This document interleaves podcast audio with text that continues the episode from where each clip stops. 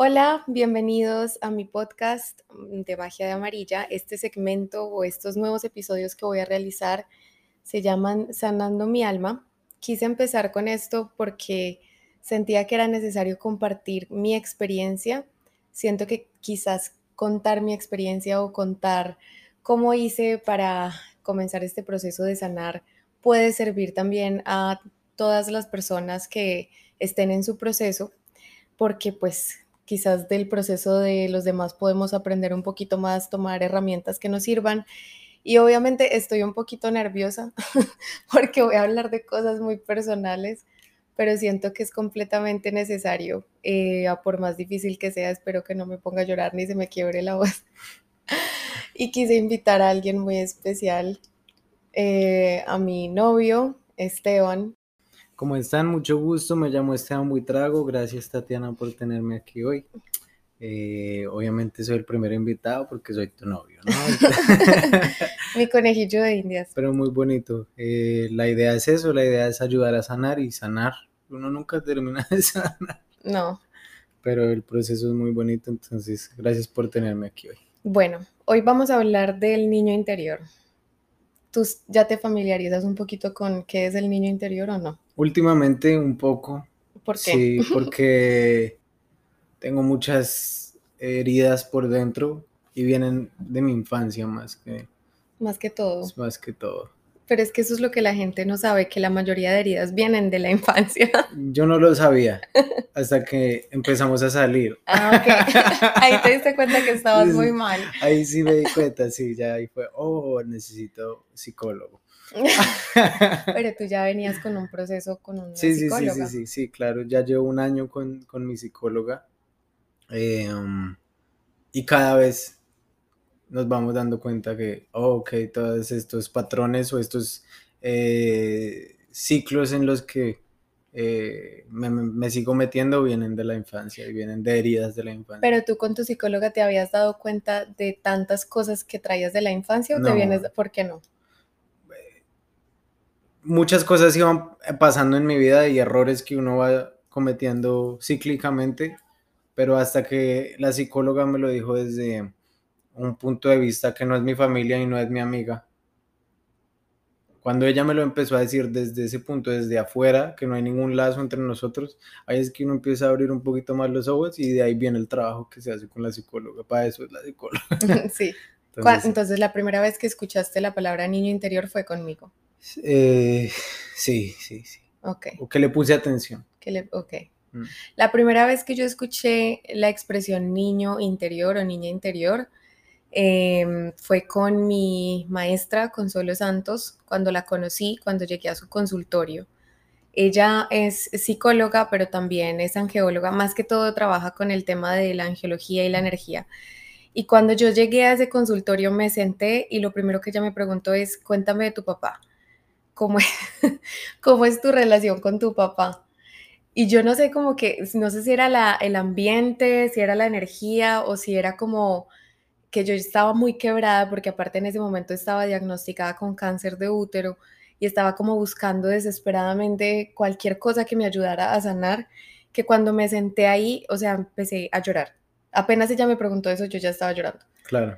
Y obviamente pues ahí ella abrió como el libro y dijo como, no, vamos a empezar por sanar esto. La primera cita que yo tuve con ella me hizo como, bueno, mensajes de los ángeles, bla, bla, bla, me acostó y me dijo, vamos a sanar tu niño interior. Y me puso una meditación. Y la verdad, yo muy escéptica dije, ah, pero una meditación guiada, ¿qué me va a servir para sanar? O sea, no mm. meditaba yo mucho o tenía un concepto de la meditación muy distinto que era como sentarse y quedarse con los pensamientos nulos, o sea, como que solamente... Exacto, que no es nada eso. Y empecé a hacer la meditación, pero dije, no, no importa, yo me voy a comprometer, o sea, yo estaba como que ya estoy intentándolo todo porque en serio quiero estar bien. Y me comprometí con la meditación y desde que desde el momento en el que yo me visualicé niña en esa meditación ya estaba llorando impresionante. O sea, yo no sabía que, que yo tenía tanto dolor y no sabía que todo ese dolor venía de ahí, es que nadie me lo había dicho.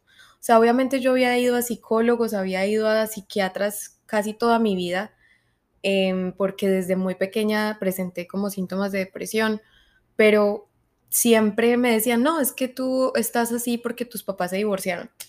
Y yo decía, pues sí, pero... ¿Por qué? Pero sí. Más a fondo. Y, sí, ¿y qué hago con eso? O sea, Ah, entonces, ¿qué hago? ¿Lo acepto? ¿Qué, qué- o sea, ¿qué hago con ese ¿Qué hago con esa papás? información? Sí, porque ellos te dicen como cuál es el problema, ¿no? Más no te dan como un camino a donde tienes Es que ir para sanar eso. Exacto, pero es que sabes que yo creo que los psicólogos hacen un trabajo genial, ¿sí? Pero yo siento que hay un punto donde la psicología tiene que mezclarse un poco con lo espiritual, Ok. siento desde mi experiencia, porque las heridas muchas veces, la mayoría de heridas son del alma. ¿Cómo sanas el alma? Mm, Sí, o sea, lo tienes que sanar desde lo espiritual, tienes que mirar hacia adentro. Yo conozco psicólogos que en este momento ya están implementando como las dos cosas. Entonces, por ejemplo, en las sesiones de terapia están haciendo además meditaciones guiadas para sanar el niño interior, ejercicios de regresión, etcétera, que le permite a la gente como conectar con esa parte. Pero en la época en la que yo iba, era como, sí, tú tienes un problema, o sea, tú no te quieres porque tus papás se divorciaron y porque a ti eso te hace sentir abandonada. Y trabajemos la herida del abandono y vas a trabajar en no sentirte tan abandonada. Y sí servía, pero yo sentí que lo que realmente me sirvió fue como tener esa conversación con mi niña interior, eh, escucharla, llorar lo que no había llorado. Ok. Eso es lo que siento que me sirvió, llorar lo que no había llorado. Ser el adulto responsable por esa niña Exacto. que no podía hablar. Exacto, porque eso es lo que pasa, que uno crece y va acumulando todas las heridas y uno va creciendo con rabia, porque no sabes cómo sacar las, las heridas, no sabes cómo sacar lo que duele. Como una coraza. Exacto. Y esa coraza de pronto se rompe un poquito cuando, cuando estamos viviendo situaciones que nos recuerdan a- al hogar, como por ejemplo la pareja. Ok. ¿sí? Cuando estás en pareja siempre sale tu niño interior herido, porque cuando estás en pareja estás amando desde lo visceral, desde lo instintivo. O sea, ahí no hay nada racional. Entonces, si pasa algo que te hace, no sé, sentir inseguro, que te hace sentir am, abandonado o lo que sea, vas a revivir de inmediato momentos de la infancia, pero tú no lo sabes, pero es tu inconsciente el que los está reviviendo. Y por eso muchas veces no sabemos lidiar con ruptura, Claro. porque no- Las rupturas es, es- es más heavy porque entonces a lo que dices es cuando uno está con una pareja, uno muestra a su niño interior, que no se lo muestra a todo el mundo. cuando te dejan, duele aún más porque es como, te mostré mi niño interior y me estás dejando. Sí, A eso te refieres. claro, Como, no, y claro, cómo te sientes, cómo te has sentido tú cuando una pareja te deja. Solo, eh, de, como que me defraudó, Ajá. como que di mucho, di más de lo que debía haber dado, tal vez, muchas cosas. Ok. ¿No crees que así también te sentiste cuando estabas niño? Sí, claro, Obvio. claro. Obvio, se conecta. Entonces, si tú tienes muchas heridas de la infancia, vivir una ruptura va a ser todavía más difícil. Si, por ejemplo, una persona, una mujer, hablo pues de manera general, una mujer que vivió abandono de papá, que fue mi caso, sí, aunque mi papá estuvo presente, estuvo presente de una manera más como económica, física, como que bueno, estoy, pero al mismo tiempo no estuvo como hubiese querido, ¿cierto? Viviendo con mi mamá, dando mi amor todo el tiempo, no. Entonces, cuando yo empecé a vivir mis rupturas sentimentales, no entendía por qué me dolía tanto que me dejaran.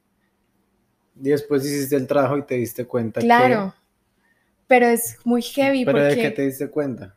Me di cuenta de que tenía una herida de abandono brutal. Porque cada vez que a mí me decían, "Te- no, no sé si esto va a funcionar, yo pensaba que me iba a morir. O sea, pero no es algo racional. O sea, no es racional sentir que te vas a morir porque te va a dejar tu pareja. Obviamente duele, pues eso, eso siempre va a doler, obvio, porque entregaste cosas, ilusiones, construiste cosas, pero de que sentir como que ya se te acabó la vida y no puedes avanzar y, y te vas literal hacer daño porque no estás con esa persona es un problema, es una herida, es algo que viene de la infancia y que hay que trabajar. Porque lo ideal o amar de manera sana es más como entender que en cualquier momento se puede acabar. Si se acaba, duele, pero eso no quiere decir como que ahí se acaba la vida. O sea, obviamente tienes que seguir. Pero entonces, cuando yo empecé a descubrir esa parte de- del abandono, fue muy heavy porque ahí fue que me di cuenta que yo estaba muy enferma. Porque cuando yo empecé a crecer, empecé a crecer con mucha rabia. Y yo recuerdo mucho una vez que tenía como 15 años, te, te pongo la tarea que te empieces a acordar de tus pataletas. Cuando yo tenía 15 años, me, me acuerdo que, que yo estaba sufriendo mucho, ni siquiera sé por qué estaba llorando, estaba, ah, estaba diagnosticada, recién diagnosticada como con en serio depresión, o sea, con intentos de acabar con mi vida, etc. Y mi papá en su frustración, porque ya no sabía qué más hacer, pagando psicólogos, me pregunta, ¿qué quieres? ¿Qué, qué, qué hacemos? ¿Qué hacemos para que estés bien? Y en ese momento yo creo que la que respondió no fui yo. Sino tu niña interior. Sí, yo me puse a llorar así impresionante, estábamos en la calle y yo le grité, quiero que estés. Ok. Así me pongo un poquito No, no, emocional. obvio, pues es que esa es la idea. Es mostrar que a veces dejar salir el niño interior es, la, es una respuesta mucho más acertada que la que puede decir uno de adulto. ¿sí? Mis pataletas de niño, ah, creo que la primera que me acuerdo, 8 o 9 años, eh, mis papás siempre han tenido una relación muy tóxica, muy de pelear. Y en una de esas peleas, eh, yo con 8 o 9 años, mi papá estaba peleando con, mi mamá y mi papá estaban peleando por quién se iba a ir de la casa. Me voy yo, no me voy yo, no me voy yo, no me voy yo. Y yo llegué con una maleteada, no me voy yo. Pero ahora como adulto, pienso, uy, ese niño estaba muy roto. Para un niño de 8 años que, o sea, que, que ni siquiera vale la pena decir que es un niño un culicagado, porque, ¿sí me entiendes? ujú. Eh, ya quererse ir de la casa en ese momento. Y también en este momento sientes que huyes, No, ¿ok? no. ¿Hasta qué momento dejaste de huir? Um, hasta que llegué, en serio, hice una tarea eh, en mi cabeza, en mi subconsciente, de que estoy corriendo todo el tiempo. Porque mi historia puede ir, sí, se trató de ir, se trató de ir de la casa a los 8 años, 9 años. Después a los 12 se fue por primera vez de la casa. Después a los 13 se volvió a ir. Después a los 16 dijo que se volvía a ir y trataba, yo hacía las cosas. Pero mi- mis papás, en su mismo eh, miedo de que me fuera mal y me perdiera y era un niño al igual, pues siempre buscaban la manera de volverme a la casa. Pero ya cuando cumplí 18, sí, ya me fui de una. A lo cual me encontré con un mundo eh, solo, yo en el mundo, donde esas mismas heridas me llevaron a tomar decisiones por mi culpa, que de pronto no eran las indicadas y las necesarias, después llegan adicciones, después llegan muchas malas decisiones. Y en ese momento es caos, pero uno no se da cuenta que está en el caos hasta que está en el fondo. Y ya cuando estás en el fondo, que hay que hacer un cambio, tengo que aprender, eh, que tengo que cambiar, tengo que... Y viene una tarea que creo que nunca va a terminar, pero es un mejor camino que el del caos. Eso que estás diciendo es exactamente lo que yo estaba escribiendo antes de empezar el podcast, como en qué momento fue que yo me di cuenta que tenía tantas heridas. Mm. Y fue cuando toqué fondo. Cuando uno toca fondo es que se da cuenta, Sí. oh, Pero sabes qué, es que yo creo que la generación de nosotros, o sea, la generación después de los ochentas, eh, los niños de los noventas, bueno, ya no somos niños, ya somos viejos, pero empezamos como un proceso de sanar, algo que de pronto quizás nuestros papás son- o los adultos en ese momento también algunos habrán hecho su proceso, pero la mayoría no lo hacía. Incluso mis papás son, son personas que no han querido nunca tomar terapia y que a veces asocian la terapia con debilidad. o con que estás loco. Exacto. Yo creo que ese es un problema muy grande que los de los 80 para abajo siempre dicen, ah, esta es la generación débil, De cristal. la generación de cristal, la generación sensible. Sí hay casos que yo o, nosotros como, uy, sí, ya, pero muy sensibles también, o sea, tampoco. Pero porque de pronto nos estamos atreviendo a hacer algo que ellos no mm. quisieron hacer. Yo no me imagino a mi abuela que nació en 1927 eh, tomar terapia, ¿no? Pues por, por lo social y por todo lo que estaba pasando. Ya estamos en un momento como que se vuelve aún más importante, yo creo. Y es un camino difícil, porque el mundo está lleno de tratando de desenfocarlo a uno y de encontrarse a uno mismo y de estar feliz. Mira que en estos días mm, yo estaba muy triste y mi papá me preguntó cómo es que cómo estás, bueno, yo le dije, no, estoy mal, la verdad es que no me siento bien, entonces al otro día me escribió, hija, hola, ¿qué hiciste? Pues porque él su solución fue decirme, ponte a trabajar. porque la generación de él asocia como que cuando estás triste es porque estás desocupado. Claro. O sea, haga plata, haga plata. Ocupe la mente para que no piense. Pero lo que ellos no saben es que eso a largo plazo puede ocasionar más problemas emocionales porque estás acumulando. Y después, después puedes eh, eh, generar una adicción al trabajo. Exacto. Y cuando no trabajes, entonces... Bajón. Bajón. Exacto. En cambio, nosotros somos pues muy valientes porque nos atrevemos como a lidiar con esas emociones. Por lo menos estamos hablando al respecto. Exacto. Y entonces yo al otro día me pregunta, ¿qué hiciste? Y yo lloré hasta que me sentí bien. Y él como, o sea, me respondió como, bueno, si eso te sirve. Bueno, lo que te sirva está bien. Yo hubiera hecho dinero. yo no, o sea, yo me acuesto en la cama y lloro. O sea, obviamente tampoco estoy diciendo que es que nos vamos a recostar y no vamos a hacer nada, pues, porque estamos tristes, pero si hay que llorar, se llora. O sea, si el corazón duele, hay que llorar.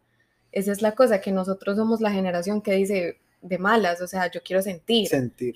Sí, yo, yo no puedo evadir lo que siento, aparte que somos la primera generación a la que se le dice estudie lo que quiera, haga lo que quiera con su vida, que igual los vamos a apoyar.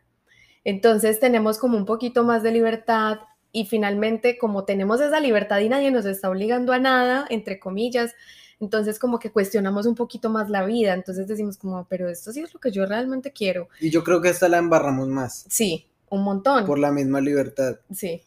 Pero en mi caso, y creo que en tu caso, eh, después de un montón de equivocarse y de tomar decisiones que no debían, uno termina en este presente, que yo no me arrepiento de nada de lo que viví o las cosas que hice. Sin, no estoy juzgando a mi familia ni a nadie, sino las, mis decisiones, mis malas decisiones, mis buenas decisiones estoy acá, estoy un poco más consciente, estoy un poco más presente a dónde quiero ir y qué quiero hacer y qué tengo que hacer para llegar allá. No solamente qué mm, trabajo tengo que conseguir o qué habilidades debo tener o, ¿sí me entiendes? Sino cómo puedo prepararme en este momento mentalmente y espiritualmente para cuando lleguen las oportunidades que quiero que me lleguen para llegar a donde quiero, tener la paz mental y la estabilidad en mi mente para no volver a repetir errores, no volver a, ¿sí me entiendes? A esos patrones tóxicos. Sabes que hay algo que la gente no, no, o sea, o que la gente no profundiza mucho y es hablar con uno mismo. Hmm. O sea, volviendo a hablar de lo del niño interior. Porque mucha gente me pregunta como, bueno, ¿y cómo hago eso, cierto? ¿Cómo sano mi niño interior? Es tan fácil como tener una conversación contigo mismo. O sea, es que tu niño interior es tu niño interior, o sea, siempre está ahí dentro de ti. Sale de vez en cuando cuando estás en una relación sentimental, cuando te tocan ciertas heridas. Por ejemplo, o cuando ves algo que en serio amas. Sí, claro, exacto. algo que en serio. O que te recuerda a ese eh, momento. Claro, claro, claro, Sí, y por ejemplo, cuando dejamos salir ese niño interior, cuando lo dejamos ser feliz. Muchas personas como están desconectadas de su niño interior, realmente no hacen lo que quieren. ¿Sí?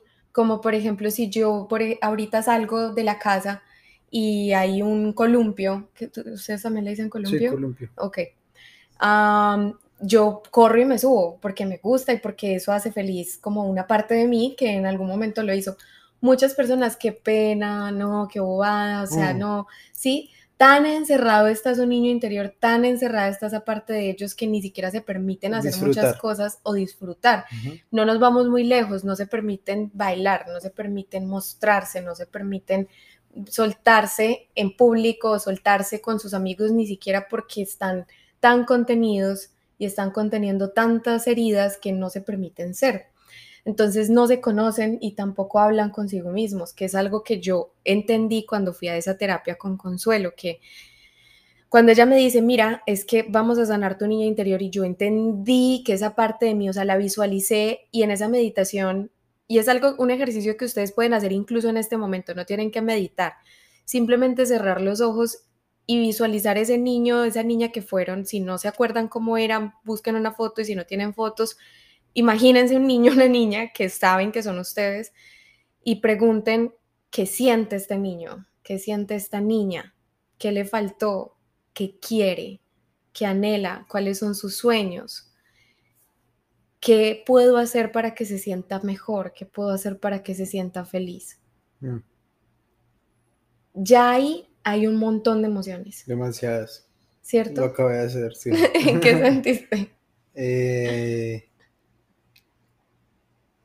muchas cosas, muchas, muchas emociones que las veo y es, es heavy, es muy heavy. Ahora lo que voy con, digamos, lo de mi niño interior, no he entendido muy bien cuáles son las heridas para, para en serio sanar y hacer lo mejor de mí para sanarlas. Eh, ¿Qué me recomiendas al respecto? pues han, estado hablando muchos terapeutas que hay cinco tipos de heridas, ¿sí? Entonces está la herida del rechazo, está la herida del abandono, está la herida de la traición, la injusticia, el abuso, ¿cierto? Yo creo que lo primero es identificar cuáles son las heridas. Lo primero, lo primero es lo que acabas de hacer, escucharlo, ¿sí? ¿Qué quiere, qué siente, qué necesita? Y lo que quiere, siente y necesita, comenzar a dárselo, o sea, de la manera más intuitiva que puedas. Si hablo desde mi experiencia, cuando yo vi a mi niña interior, lo primero que ella me dijo es, me siento sola, me siento muy sola, siento que nadie me escucha y siento que quiero a mi papá, quiero un abrazo de mi mamá y no lo recibo. Entonces en ese momento mi, mi instinto fue, yo te abrazo. Sí, entonces es que yo no sé por qué eso le mueve a uno tantas emociones. Pero no pasa nada. Estás en un eh, lugar seguro. No, yo sé, sino que es, que siempre acordarse es como. Es difícil. Me emociona, no porque me duela, sino porque es como que. Ay, como que en serio quisiera. Tal vez sí, sí me duele, sí me duele. Es como. Pero sí quisiera como de alguna manera seguir haciendo, es que este ejercicio del niño interior se tiene que seguir haciendo. Sí, no puede parar. No. Entonces, cuando yo la, vi, la, visualicé, lo primero que hice fue imaginar que la abrazaba, me dio un abrazo a mí misma y le dije, no estás sola porque yo ya estoy aquí, o sea, yo estoy aquí. Nunca vas a estar sola. Yo te voy a cuidar. Yo, Tatiana, adulta. Entonces ahí entendí que yo nunca iba a estar sola, porque siempre me voy a tener a mí. Yo, a mí me pasó algo similar. Okay. Cuando yo hice esa meditación del niño interior, eh, la meditación en un momento, deberías poner el enlace de esa meditación. Eh, decía, abraza, eh, mira tu, mírate a ti de niño y abrázate. Y cuando yo me fui a abrazar, sin pensarlo, es como dejarse llevar totalmente por lo que pase. Cuando yo me fui a abrazar, yo adulto a, a yo niño, yo niño no se dejaba coger, corría por todo lado, y saltaba y como que era como, uy, este niño es re fastidioso, como en serio lo pensé. Pero después lo seguí pensando y me di cuenta que yo siempre voy a ser yo. ¿Sí me entiendes? Yo siempre voy a ser yo, eh, un tan rebelde, un tan loquito, un tan esto. Y, de, y, y me di cuenta, una de mis heridas tal vez fue que nunca me permití, por no decir me permitieron, ser yo libremente. Yo creo que hasta hace un año y medio he estado en un proceso de, bueno, ¿quién, quién realmente quiero ser? ¿Quién realmente soy? ¿Con qué realmente me identifico? Porque desde niño también me deja influenciar mucho, mucho, mucho, mucho, mucho. Entonces, veía a mi primo y hacer unas cosas y, ah, yo quiero hacer las cosas que hace mi primo, después en el colegio, ah, yo quiero hacer las cosas que hacen estas personas, y después, y así, y además que estuve en ocho colegios, entonces era como muchas personalidades, muchos Esteban, muchas cosas, ya cuando, ya adulto, ya en mi propia casa, ya viviendo solo, ok, ¿quién soy yo? Sin, en serio, ¿y quién quiero ser? Y ya pues la cuestión fue muy difícil porque me, me dejó días, semanas con como un vacío mental, como, ¿qué hago en la vida? ¿Quién soy? Qué fuerte. Pero a lo que va todo eso es lo que acabé de decir. Ese niño cuando lo fui a abrazar no se dejó porque es un niño loquito. Y es libre. Y es libre. Entonces, ahora que mm. hablamos del niño anterior, me estoy permitiendo más ser yo, sin necesidad de echarle tanta cabeza sino entender que cuando soy yo realmente son, eh, son los mejores momentos de mi vida. Es verdad. Sí, qué fuerte, porque cuando yo también conecté con mi niña interior, yo en ese momento de mi vida era una persona muy tosca. Porque de esas que, como dices tú, que es que yo no hablo duro, yo no estoy gritando, es que yo hablo así. Eh, yo era así. Típica tía en Colombia. pues la verdad yo era así. O sea, yo era muy tosca, yo gritaba, yo era imprudente, era grosera, era contestona, parecía un niño. ¿Pero por qué? Porque tenía mucha rabia. Ok. Sí, pero yo pensaba que esa era mi personalidad. No, es que yo soy así. Es que yo soy y cerrarte allá que así eres y que así se lo tiene que aguantar todo el mundo. Exacto. Y, pero se me veía la cara de amargura horrible. O sea, iba a derecho. la veo. Ay. Iba derechito a, a, ti amargada. O sea, y me acuerdo que, que cuando hice ese proceso de sanar mi niña interior, empecé a ver muchos cambios en mi personalidad. Porque Tatiana de niña era una niña súper dulce, tierna, detallista, amorosa, muy femenina, muy princesita, o sea, todo lo mío era rosado, todo lo mío era como tierno. Yo era de las que le escribía cartas a las amiguitas diciéndole que las amaba. Siempre fui muy tierna. Dulce. Sí. Y cuando yo empecé a sanar mi niña interior, empecé a recobrar esa Tatiana. A veces cuando me hieren, siento que vuelve a pasar eso de que se esconde esa Tatiana. Claro porque me hieren. Y obviamente cuando me hieren, también hieren a mi niña interior. Pero cada vez que voy sanando otra vez, vuelvo a recobrar esa esencia de Tatiana dulce, Tatiana romántica, Tatiana tierna. Claro, y ahí va la tarea, que es no dejar de ser uno mismo, eh, porque cuando uno se esconde, yo creo que es por, el, por, por lo que nos rodea. No es por uno mismo, sino es por las reacciones que tienen las personas con las que estamos o porque nos juzguen o porque piensen algo o porque nos dicen algo que nos hiere. Entonces, parte de sanar es permitirse ser eso y eh, construir como una armadura para que nadie pueda en serio romper esas cosas que soy yo. ¿Sí me entiendes? No dejarse derrumbar. Bueno, entonces, sanar el niño interior implica primero ver las heridas, segundo identificarlas. Sí, entonces si es herida de abandono, cómo eso se está expresando en mi momento presente. Okay. Entonces me da miedo que me dejen o yo soy el que abandono. Ok, claro. que también puede ser el otro extremo de la herida. Mm, también puede ser un temor irracional a la soledad o querer estar solo todo el tiempo, ¿sí? No querer hacer contacto íntimo con los demás si es una herida de rechazo, entonces me siento rechazado aunque no esté siendo rechazado. Y es, eso, esto es muy común. Yo, yo, yo me identifico con esa mucho. Es una herida muy, muy común. Y vuelvo y, vuelvo y repito, cuando uno empieza a, a ser uno mismo y a fortalecerse uno mismo como la persona que realmente es y no querer ser parte de un grupo, querer parecerse a esta persona o querer parecerse a, a este movimiento o lo que sea, cuando uno empieza a ser uno mismo y a fortalecer eso, uno deja de, tener esos miedos. Al rechazo. Claro, porque si yo soy fuerte y sé quién soy y trato de fortalecerme mucho para que nadie pueda romper eso, no creo que me vuelva a, a- a- a- aislar.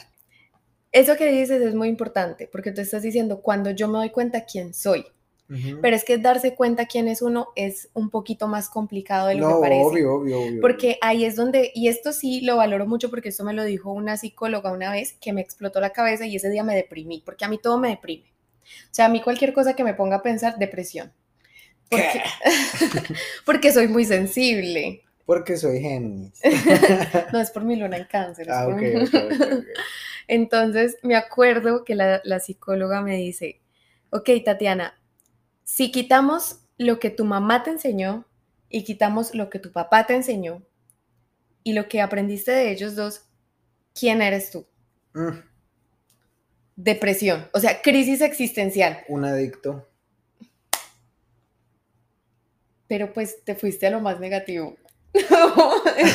o, bueno, Pero tú también te fuiste de depresión, crisis no, no, no, no, no, dije que cuando ella me dijo eso, a mí me dio una crisis existencial. Ah, ok, yo pensé fue... mi niño interior necesita sanar mucho. Y mi joven interior y mi adulto interior. Eso es, eso es verdad, pero eso vamos a hablar en otras, en otras sesiones.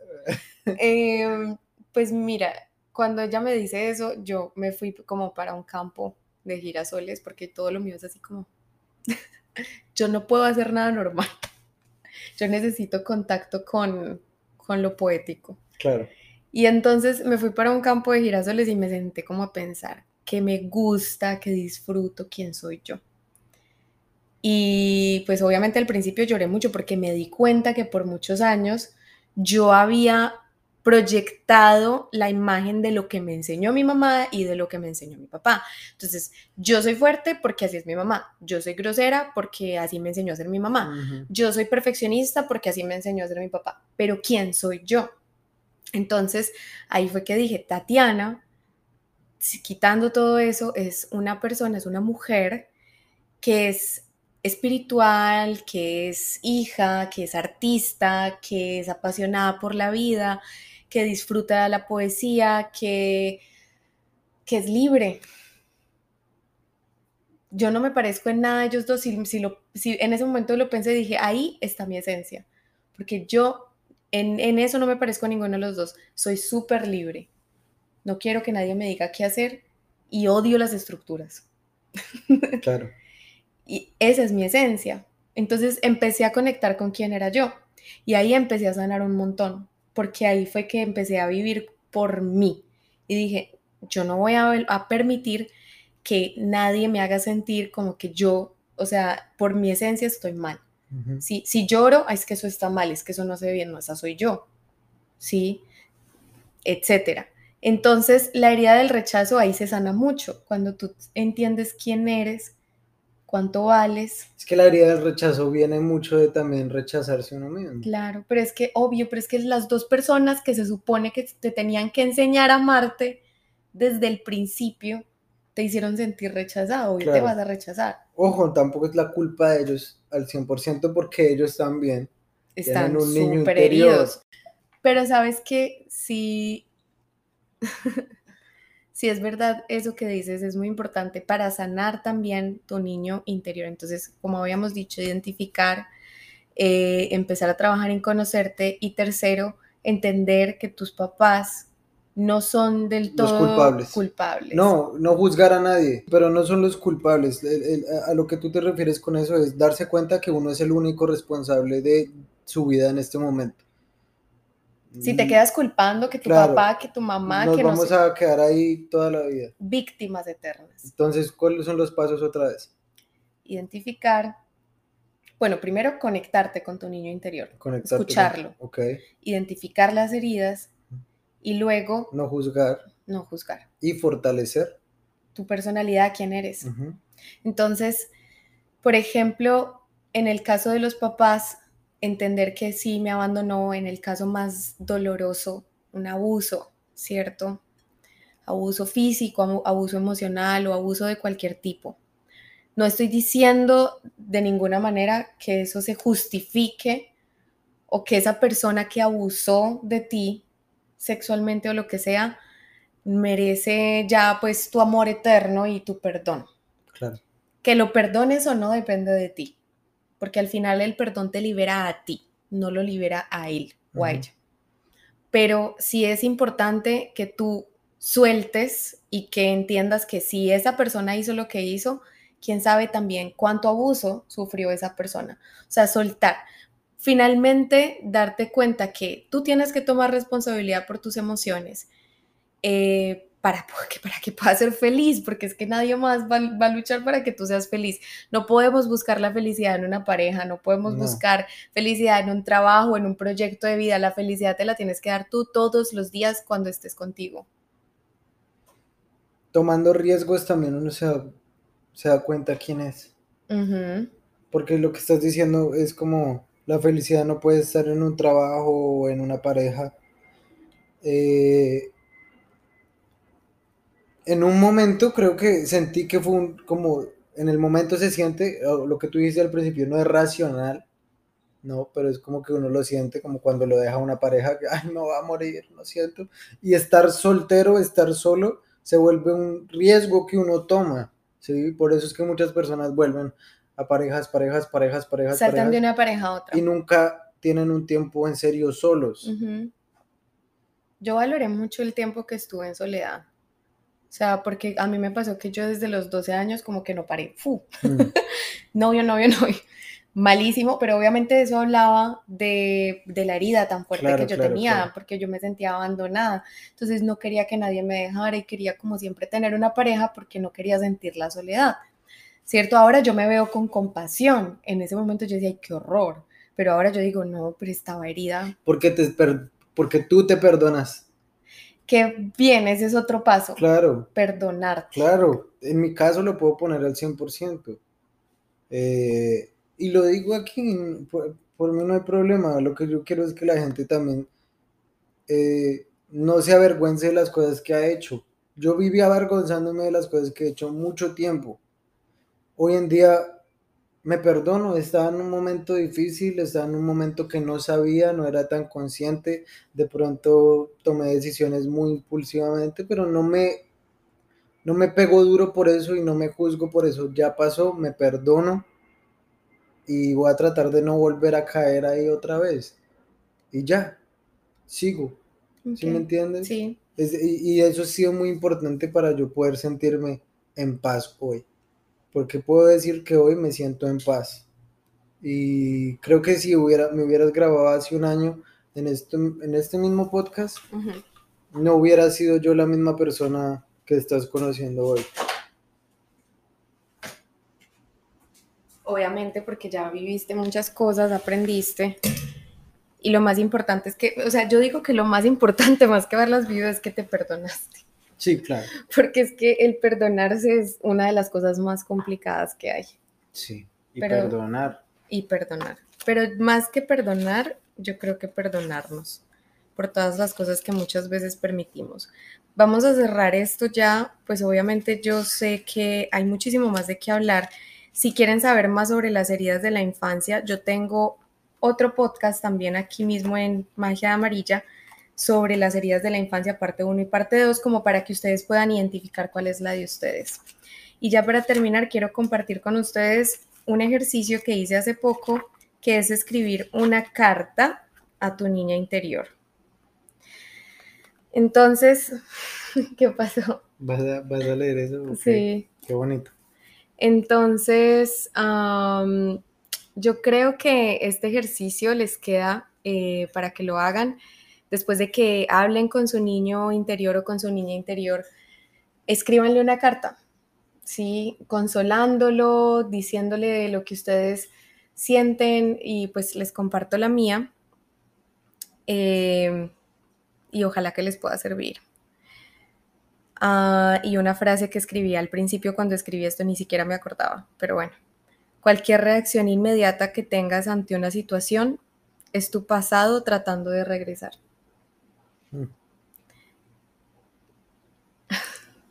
Creo que hoy mi pasado, mi niña interior, quiso regresar. Gritar, papá, no te vayas, te necesito. Te vas a ir ahora que te necesito.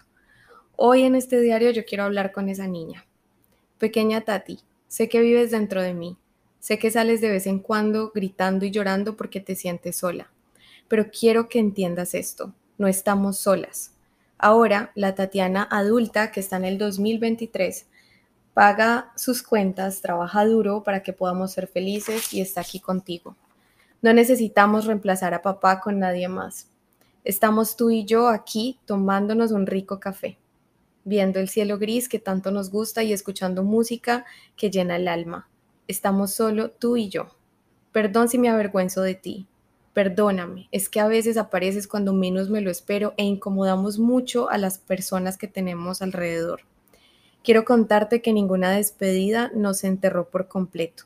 Como adulta te digo esto, la gente entra y sale de nuestra vida todo el tiempo.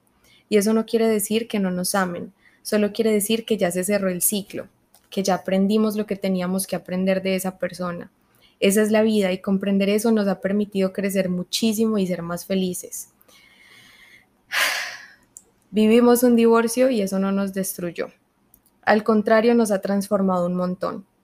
Gracias a eso entendimos que podemos amar mucho a alguien, pero que eso no quiere decir que tengamos que soportar cosas que no merecemos, porque estamos rompiendo un patrón de engaños y eso no es fácil. No nos ha tocado nada fácil, la verdad, pero quiero que entiendas esto de una vez. No tenemos que pedirle o llorarle a alguien que se quede, porque somos oro. Estar con nosotras es un privilegio. Te convertiste en una mujer inteligente, resiliente y astuta, además divertida y hermosa. Eres un diamante ante los ojos adecuados para quien lo sepa ver.